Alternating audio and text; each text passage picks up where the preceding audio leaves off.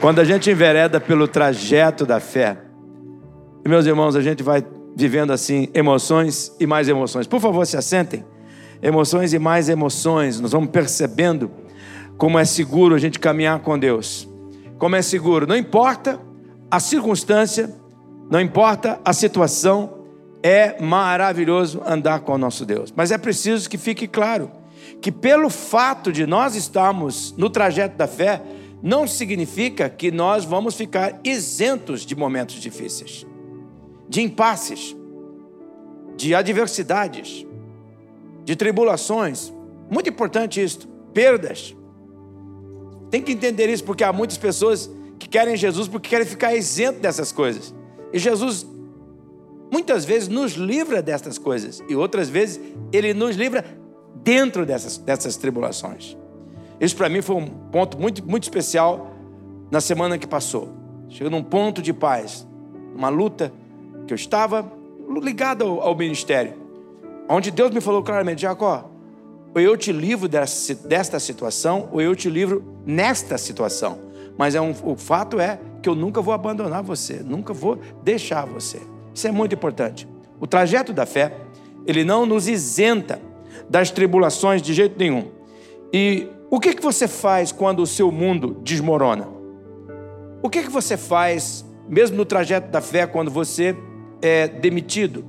O que, que você faz quando um ente querido sai pela porta da sala para não voltar mais? O que, que você faz quando as últimas notícias do mundo te assustam?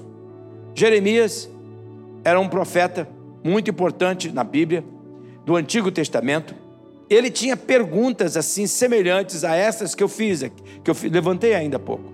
Durante uma época que Israel enfrentava crise econômica, Jeremias viveu, ele viveu o período do cativeiro, o período da fome, e Jeremias escreveu até um livro chamado Lamentações, onde ele reclamava, ele lamentava perante Deus.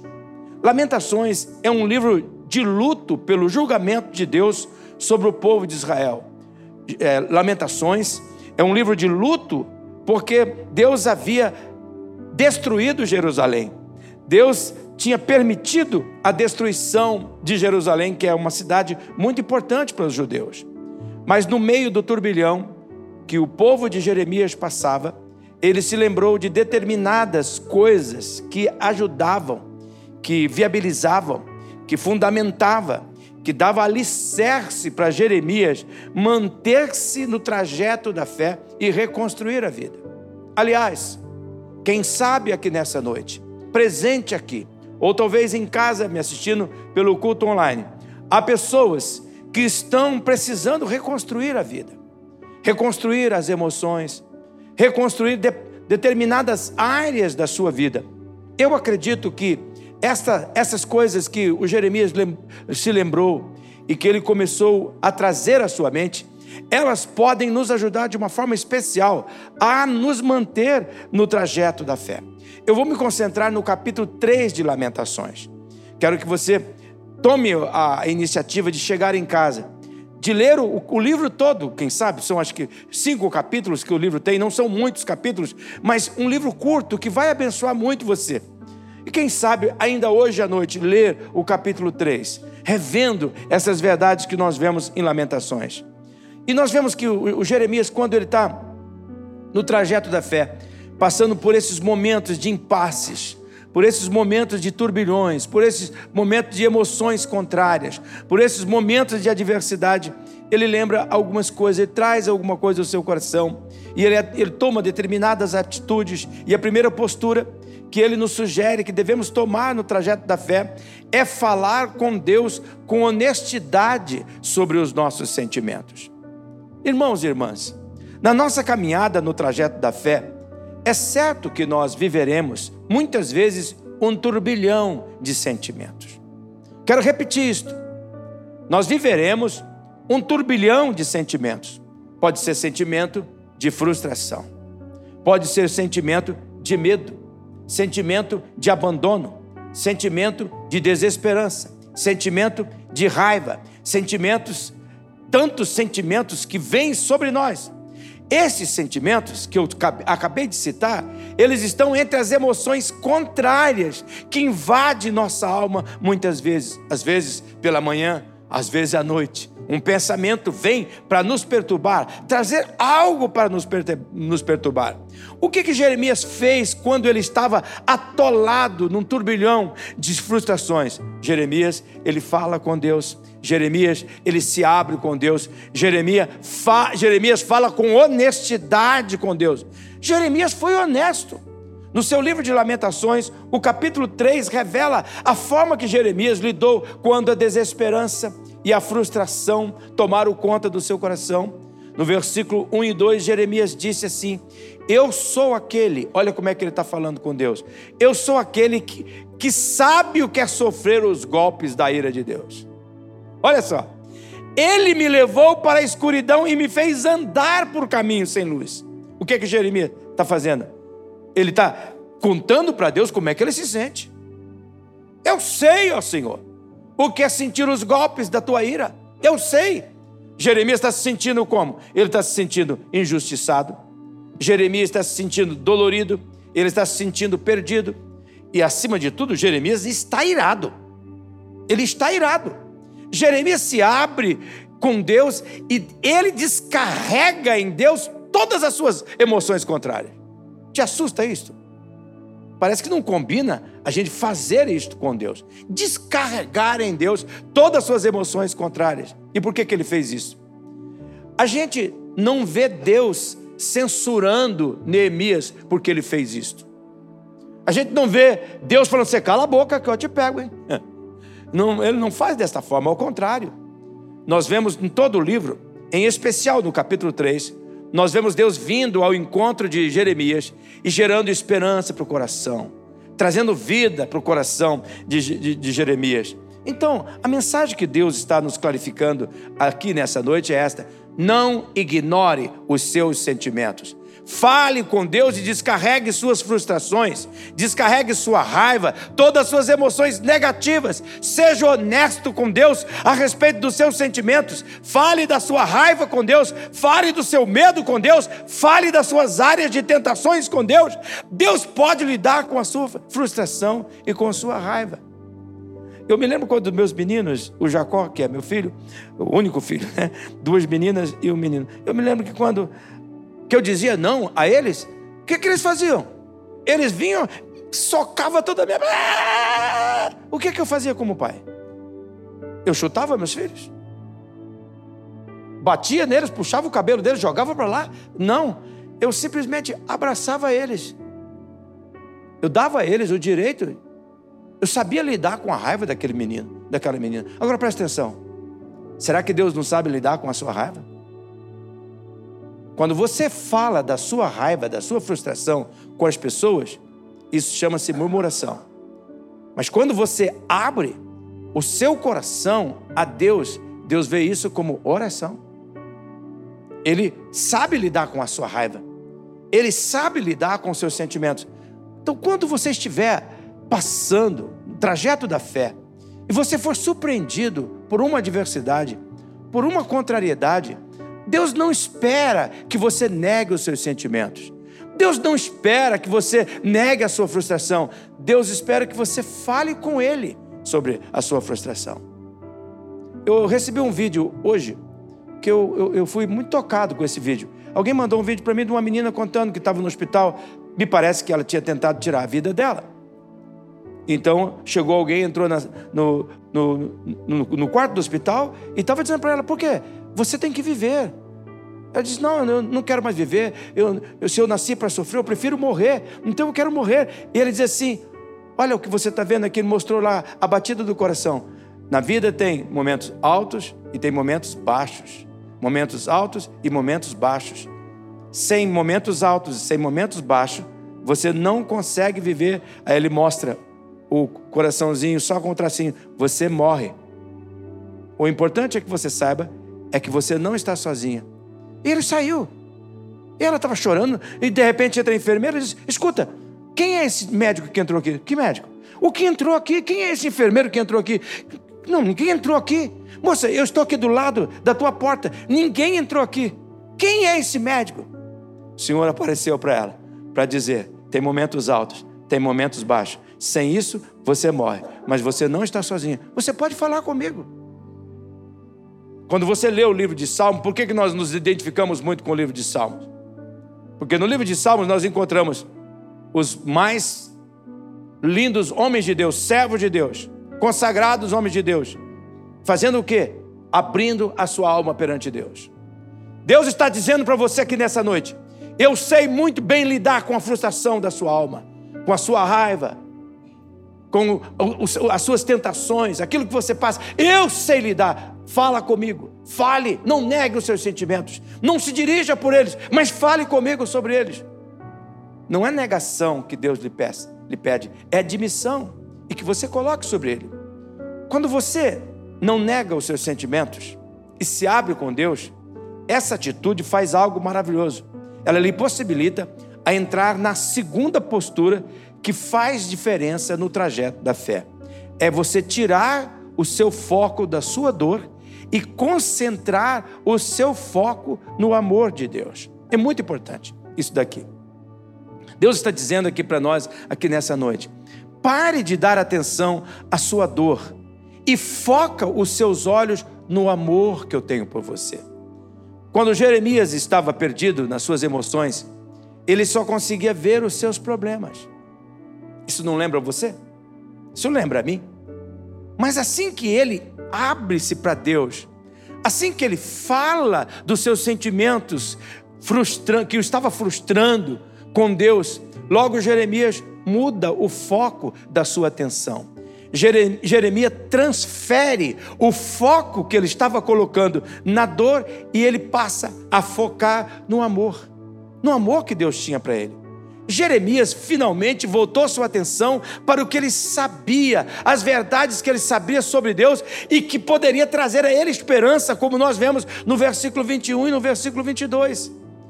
No versículo 20, ele diz assim: quando eu penso em todas essas coisas que ele estava focando, ele diz assim: eu perco a esperança. Mas a esperança volta quando eu penso o seguinte: o amor do Senhor Deus não se acaba e a sua bondade não tem fim. Considere esse texto. Considere o que Deus está querendo falar com você aqui neste momento. Quando você foca a sua dor, quando você foca o seu problema, quando você foca a sua perda, quando você foca a sua adversidade, quando você foca as suas tentações, você perde a esperança. Você perde o ânimo. Você perde a alegria. Mas a esperança volta quando você pensa no quê? Que o amor do Senhor não termina que a bondade dele não tem fim. Considere essas verdades no seu coração. Quando você foca o problema, a esperança morre. Será que há alguém, há pessoas aqui nessa noite, estão focados num problema? Talvez pode ser uma perda. Alguém que saiu pela porta, dizendo nunca mais lhe vejo. Alguém que você devotou amor, carinho, deu, se entregou a sua vida. Talvez um parente um luto. Eu sei que há pessoas, eu conversei com pessoas que estão passando por lutos aqui antes deste culto. Me lembro de uma palavra de uma mãe dizendo: há um ano perdi um filho. Logo Deus falou na minha boca: quem é que entende a dor de perder um filho? Só Deus, porque Ele perdeu um filho. Ele deu um filho, na verdade. Ele entende isto. Quem sabe há pessoas que estão assim pensando, focando em coisas que lhe trazem dor. Mas a esperança volta quando você passa a pensar na bondade que nenhuma crise, nenhuma tempestade, que nenhuma tribulação pode matar, pode apagar. É a bondade de Deus. A lição que Jeremias está nos comunicando aqui é esta: mantenha-se no trajeto da fé, focado no amor de Deus e não nas suas dores. Deus não está pedindo para você negar as suas dores. Ele quer que você fale com Ele sobre as suas dores. Mas ao invés de ficar só focado no seu sofrimento, foque no amor que Deus tem para você. Escolha a atitude de Jeremias e diga: Eu quero lembrar aquilo que me pode trazer esperança à minha vida. Eu quero lembrar que o amor de Deus nunca termina. Eu quero manter focado na única razão porque eu não sou destruído. É a misericórdia, é o amor, é a bondade do meu Deus. Deus está dizendo assim: transfira o foco da dor para o amor que Deus tem por você. Você logo vai perceber, como eu percebi, naqueles três primeiros meses, quando minha esposa faleceu aos 38 anos. Era uma madrugada, eu me lembro como se fosse hoje. Eu estava de pé no quarto, meu filho dormia, ali tinha 10 anos, estava dormindo, e eu sozinho, por volta de umas três horas da manhã, com medo, assustado, com saudade, sentindo abandonado, todas essas angústias que nós temos. E eu falei assim: Deus, eu não aguento mais. Está tão escuro, está tão apertado. E naquela, naquele dia, Deus falou. Ele não falou na minha boca, mas ele falou no meu coração. Ele disse assim: Não é escuro, Jacó. Não é aperto, Jacó. Você está no meu colo e eu estou te abraçando. O teu rosto está de encontro com o meu peito. Não é aperto, é meu, são meus braços. Não é escuro, é o meu peito. Eu estou te carregando. Aquilo me trouxe tanto consolo. Eu percebi naquele dia que minhas perdas não terminam com a bondade de Deus, com o amor de Deus. Tudo que passou, todo esse tempo que passou, já se foram quantos anos que ela faleceu? 2001 para 2024? Então, quase 23 anos. Todos esses anos, eu sempre vejo a bondade do Senhor não termina, ainda hoje. Ainda hoje, chorei de saudade. Tem aquele hino, né? Tem aquele hino, que não é hino. Ainda ontem chorei de saudade, né? Mas não é hino isso aí não, tá? É. Ainda hoje eu, eu, Sabe quando você. Você abre o. Eu abri, acho que vindo para cá para ver a, a, minha, a minha mensagem que eu tinha postado no TikTok. E aí, logo a música que tocou. Qual era a música?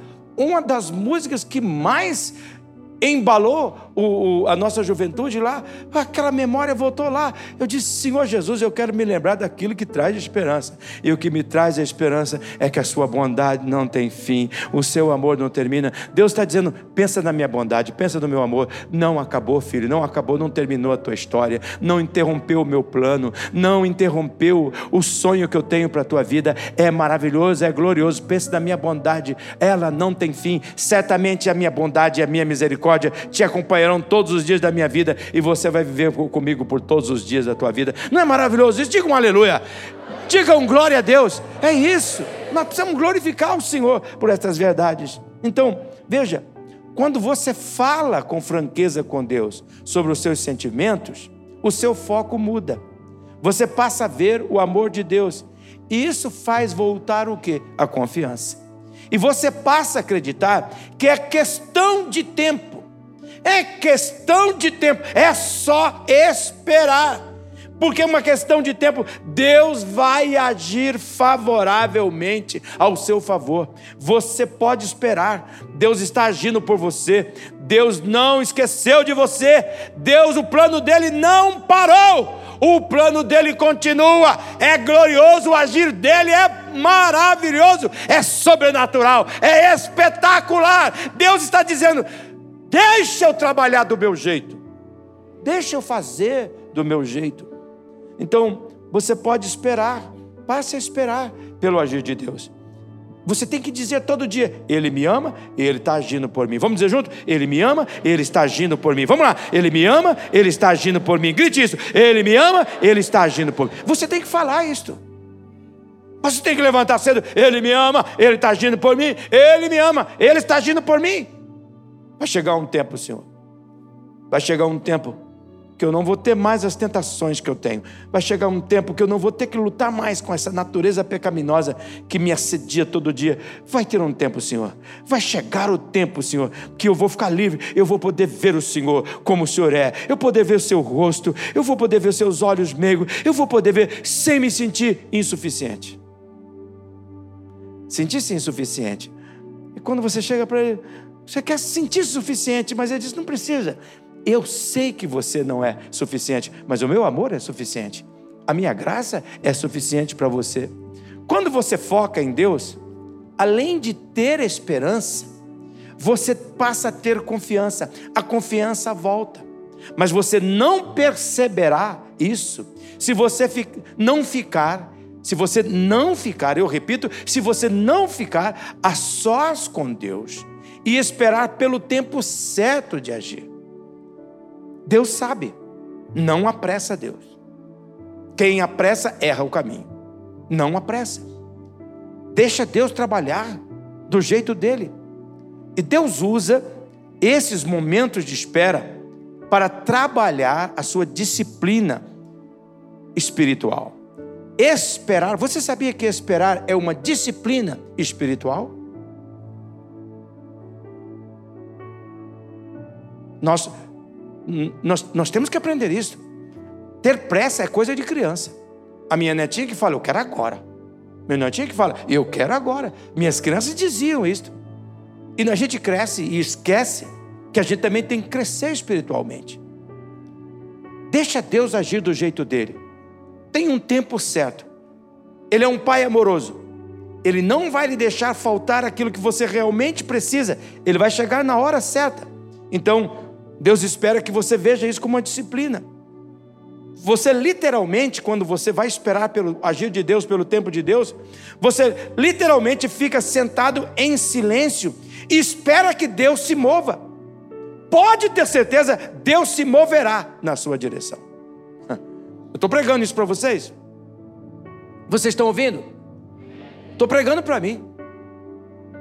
Esta mensagem é uma mensagem que Deus me deu para mim a semana passada. Jacó, eu vou me mover na tua direção. Espera. Pode ter certeza, pode esperar. Jeremias disse no, nos versos 28 e 29, olha o que ele disse: Quando a vida estava difícil de suportar, fiquei a sós. Fique a sós. Quando a vida está difícil de suportar, fique a sós. Recolha-se ao silêncio. Curve-se em oração. Não faça perguntas. Espere até que surja a esperança. Não fuja das provações, encare-as. Olha o que, que Deus está falando. Por que, que esse texto está aqui? Esta é a versão da Bíblia Mensagem, é uma paráfrase do versículo 28 e versículo 29. Olha o que, que Jeremias está nos sugerindo aqui. Quando a vida está difícil de suportar, fica a sós. Entra no quarto secreto. Recolha-se em silêncio. E ali curve-se em oração. Não faça perguntas. Espere até que surja a, esperança, surja a esperança. Não fuja das suas provações, encare-as. Olha o que, que Deus está falando aqui nesse momento. Veja a mensagem desse texto. Esperar em Deus é uma disciplina espiritual. Você literalmente fica sentado em silêncio e espera que Deus se mova, e Ele se moverá na tua direção. Esperar não implica dar volta sem fazer nada, ao contrário, exige grandes esforços. Esperar serve ao propósito do plano de Deus, esperar, aju esperar ajuda a preparar a, a a você a realizar a sua missão. Esperar requer foco, disposição para você permanecer no trajeto da fé e estar pronto para servir quando chegar o momento. Portanto, faça o que Jeremias fez no texto que nós lemos. Jeremias, quando a vida estava difícil de suportar, o que ele fez? Ele ficou a sós, ele, ele falou com Deus sobre os seus sentimentos, mas logo depois ele se recolheu, recolheu em silêncio, ele curvou-se em oração, ele não parou de fazer as suas perguntas e ele esperou até que a esperança surgisse. Ele não fugiu das suas provações, mas elas, ele as encarou com a bondade de Deus, focado no amor de Deus, e a esperança voltou e a confiança esperança voltou. É isso que Deus quer fazer. Eu levanto todos os dias bem cedinho. Depois de receber a mensagem que Deus quer que eu mande para mais de 7 mil pessoas, alguns de vocês estão, tá, devem estar recebendo assim, é, é, link suspeito. É uma maneira que, a, que o WhatsApp é, resolveu para colocar, para dizer assim, é um tipo de spam, não abra isso, é sempre querendo prejudicar. Ele já me dá muita dor de cabeça, mas ainda é a ferramenta melhor que eu tenho de mandar essas mensagens. Né? Mas eu fico, depois eu fico ali quietinho, ainda está escuro. Eu gosto de colocar os meus olhos nas lâmpadas das casas distantes. Eu moro num prédio alto, no 24 andar. Tem uma visão linda do campo. Eu fico olhando aquelas luzinhas em silêncio. E eu quero dizer uma coisa para você. Quando você se cala, quando você faz silêncio diante de Deus, quando você sossega o seu coração perante Deus, Ele vem na tua direção. Ele fala na sua mente. Ele fala no seu coração. Ele fala também na nossa boca. Quantas vezes eu falei coisas que não eram minhas, era Deus falando da minha boca. Mas Ele fala na nossa mente, Ele fala no nosso coração, mas em especial, Ele fala através da palavra dele. Você vai abrindo a palavra, em silêncio diante do Senhor, vai grifando a palavra, você vai escrevendo as ideias que Deus está colocando no teu coração, e daqui a pouco você não vê o tempo passar, porque o Senhor vem, Ele se move na nossa direção. Mas ainda existe mais uma atitude que nós devemos tomar no trajeto da fé: é fazer a nossa parte. O slide 9, por favor. É fazer a nossa parte e deixar o restante com Deus.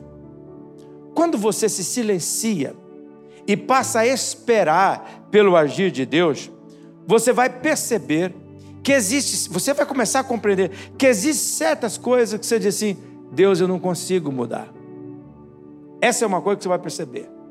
Quando você se cala diante de Deus em silêncio, e você diz, Eu quero ouvir de coração, Deus deixa você encontrá-lo. E uma das coisas que ele mostra para você diz: Você não tem competência para mudar isto.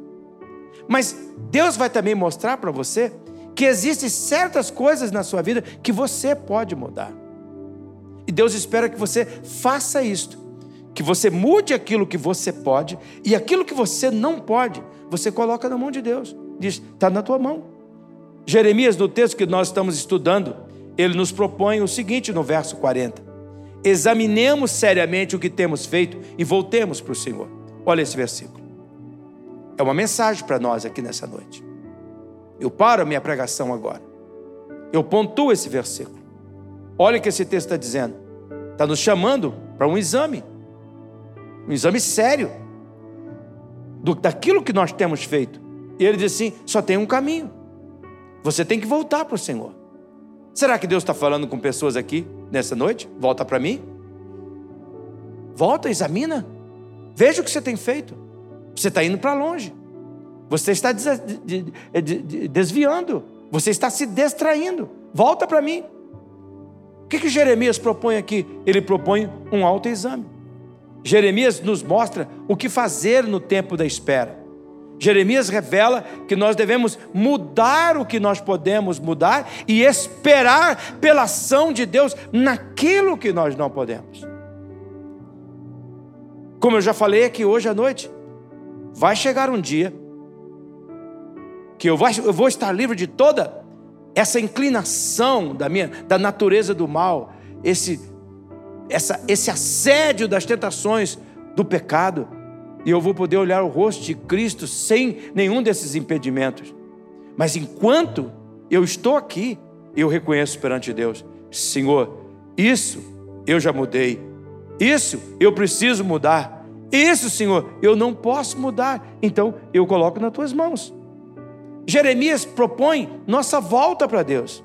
Jeremias propõe que nós reconheçamos perante Deus as coisas que nós não podemos mudar, mas que nós mudemos ou aquilo que nós podemos mudar. Então preste atenção nisso. Você pode olhar para a sua vida e ver onde precisa crescer ou como precisa se arrepender. Duas coisas distintas nesta frase aqui. Eu peço que você leve a sério esta frase. Essa frase está dizendo que há coisas que a gente tem que crescer, em outras coisas, a gente tem que deixar. Quando eu era menino, eu falava como menino. Mas agora que eu cheguei à fase de ser adulto, mudou. Eu tenho que crescer. Escute aqui. Quantos anos você está servindo a Deus, andando ao Senhor? Quantos pactos você tem feito? No que você cresceu? E Deus propõe outra coisa aqui. O que é que você precisa se arrepender? O que é que você precisa deixar? O que é que você precisa abandonar? Então, aqui nessa noite de pacto de oração, eu não nego a vocês. Deus tem interesse que você seja curado da enfermidade. Deus tem interesse que a sua casa melhore. Deus tem interesse que a sua saúde melhore. Deus tem interesse que as suas finanças melhorem. Mas Deus tem mais interesse que você cresça. Deus tem mais interesse que você se arrependa. Deus está mais interessado em, não no seu conforto, mas em que você se torne uma pessoa mais semelhante a Ele. uma pessoa voltada para Ele, uma pessoa que confia nele, um filho que corre na direção dele e que fala todos os seus sentimentos, mas que estão focados na bondade dele, no amor sem fim dele.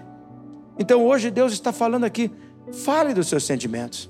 Eu quero que agora você feche os seus olhos. Enquanto você está com seus olhos fechados, quais sentimentos que você ainda não falou, não falou com Deus? Com seus olhos fechados agora, nesse momento do culto eu peço para você, fale com Deus sobre os seus sentimentos. Quem sabe você, hoje Deus está querendo dizer, pra, mostrando para você, você está se concentrando apenas nas suas lutas, apenas nos seus problemas. Ao invés de você falar sobre o tamanho dos seus problemas, fale do tamanho do meu amor, fale do, do tamanho da minha bondade. Quem sabe há pessoas aqui que estão no parque da geração, enquanto você está com seus olhos fechados, cabeça curvada, e talvez Deus tenha trazido você que hoje você veio dizendo assim: hoje eu vou lá, é a última vez. Se Deus também não me atendeu, eu não volto mais. Você está perdendo a expectativa do agir de Deus. E Deus está dizendo para você: não, espere. Eu vou mover na tua direção, eu já me movi na tua direção. Eu nunca deixei você, eu nunca abandonei você. Quem sabe hoje Deus está trazendo você aqui para você parar e olhar para dentro de você e ver aquilo que você precisa mudar e deixar o restante na mão daquele Deus poderoso que ama você. Pai amado, neste momento, eu oro por cada uma dessas pessoas aqui. Nós cantamos, Senhor, e as canções que nós cantamos tinham a ver, ó Senhor, com a expressão da nossa alma, o derramar dos nossos sentimentos diante de Ti, Senhor. Mas ao mesmo tempo escutando o Senhor dizendo para nós: não é impossível. Não é impossível. Deixa eu agir do meu jeito. Você está na fornalha, mas eu sou o quarto homem da fornalha. O sol nasceu, Está vindo um novo dia. Deus está dizendo para você aqui nesse culto. Deus está querendo trazer de volta a tua esperança. Deus está querendo trazer de volta a sua confiança.